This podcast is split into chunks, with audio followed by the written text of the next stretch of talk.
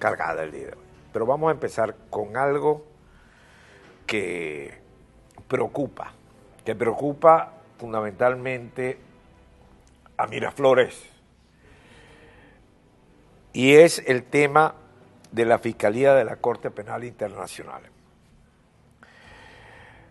La Corte Penal Internacional abre nuevamente investigación sobre las actividades de Venezuela y los derechos humanos. Eso lleva a que el fiscal mantenga una actitud de ir cambiando, de ir cambiando, que no quede la administración de Maduro como transgresora de los derechos humanos. Porque además de seguir como va, pudiera ser imputado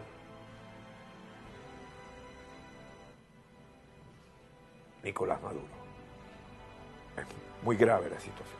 Ahora, lo puede hacer. O sea, puede lograr la fiscalía reestructurar el SEBIN y el DGC. Hay un artículo de Pedro Benítez que aparece en, el Al Navío. Dice, este miércoles 19 de mayo, el fiscal general de Venezuela, designado de la Asamblea Constituyente, Tarek William Saab, difundió a través de sus redes sociales una comunicación dirigida a la Corte Penal Internacional informando la decisión por parte del Estado venezolano de reestructurar tanto el Servicio Bolivariano de Inteligencia, SEBIN, como la Dirección General de Contrainteligencia Militar, DGCIN, dos cuerpos de seguridad que han sido vitales para el gobierno de Nicolás Maduro y ampliamente señalado por haber incurrido sistemáticamente en graves abusos y delitos contra los derechos humanos.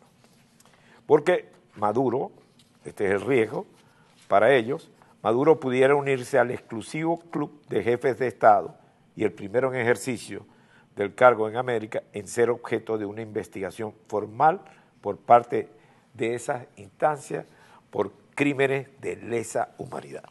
Pero Me voy solamente al día de hoy y voy a señalar del pitazo, está Guárico. Asesinado es jefe del FAES en Guárico en enfrentamiento con presuntos guerrilleros. El comisionado José Palacio, jefe de la Dirección de Inteligencia y Estrategia 10 de la Policía Nacional Bolivariana en Guárico, fue asesinado en un enfrentamiento con al menos 30 hombres armados la noche de este miércoles 19 de mayo en Cabruta. 30 hombres armados.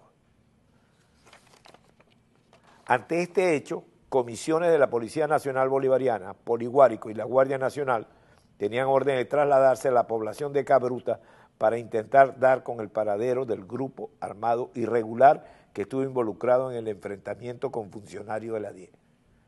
30 hombres. O sea, en otra palabra, una guerrilla. 30 hombres. Pero de esos enfrentamientos pasamos a situaciones como esta. Lo tomo de Carabota Digital, Zulia.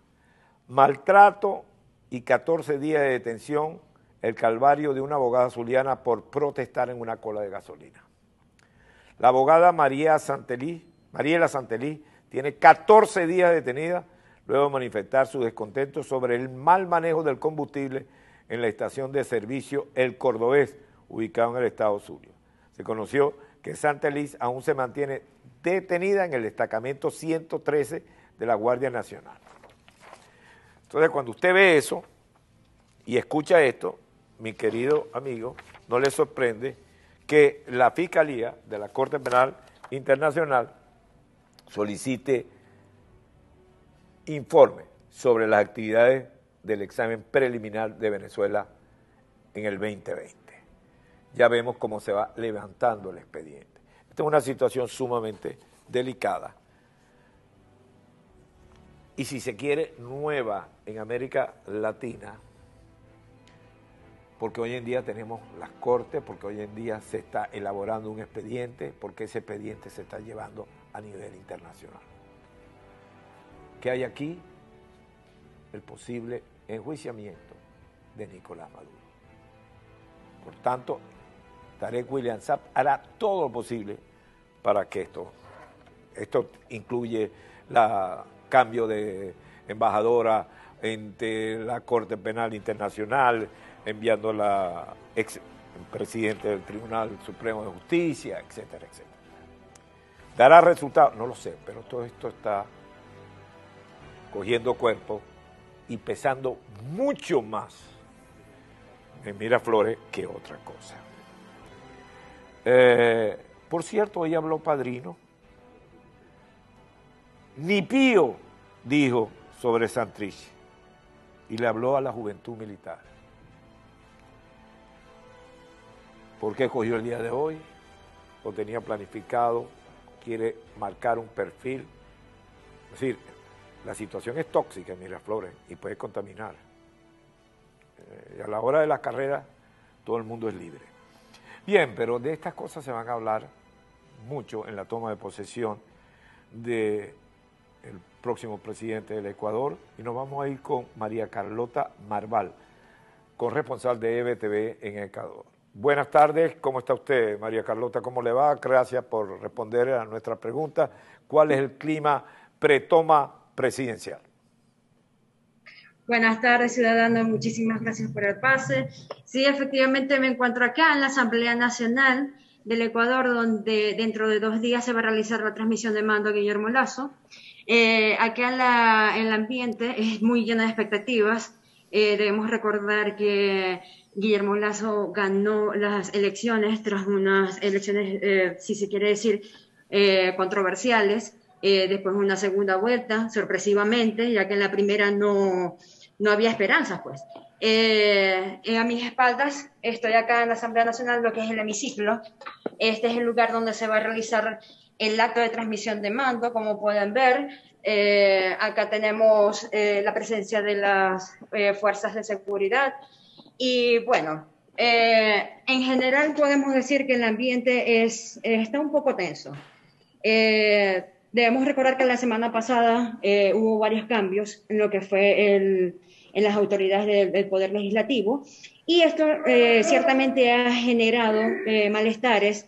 Se hablan de pactos rotos que se habían trazado antes de las elecciones entonces, bueno, estamos a la expectativa, realmente no creo que exista otra palabra, eh, entre eh, todo lo que es las autoridades, eh, también es el colectivo. ¿Cuántos presidentes visitantes esperan que estén presentes? Hasta el momento se han confirmado ocho jefes de estados y el rey Felipe VI de España. ¿Y de los presidentes quiénes?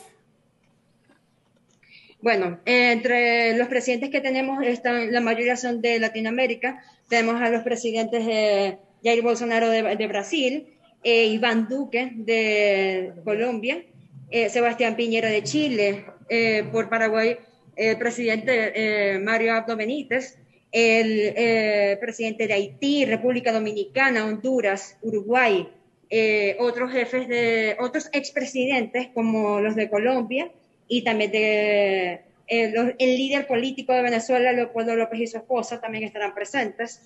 Eh, entre los demás eh, autoridades que se tienen previstos son cancilleres, representantes de organizaciones como es la ONU, entre otras. Bien, muchísimas gracias. Bueno, estableceremos contacto la próxima semana con todo lo que va a ser la toma de posesión en Ecuador.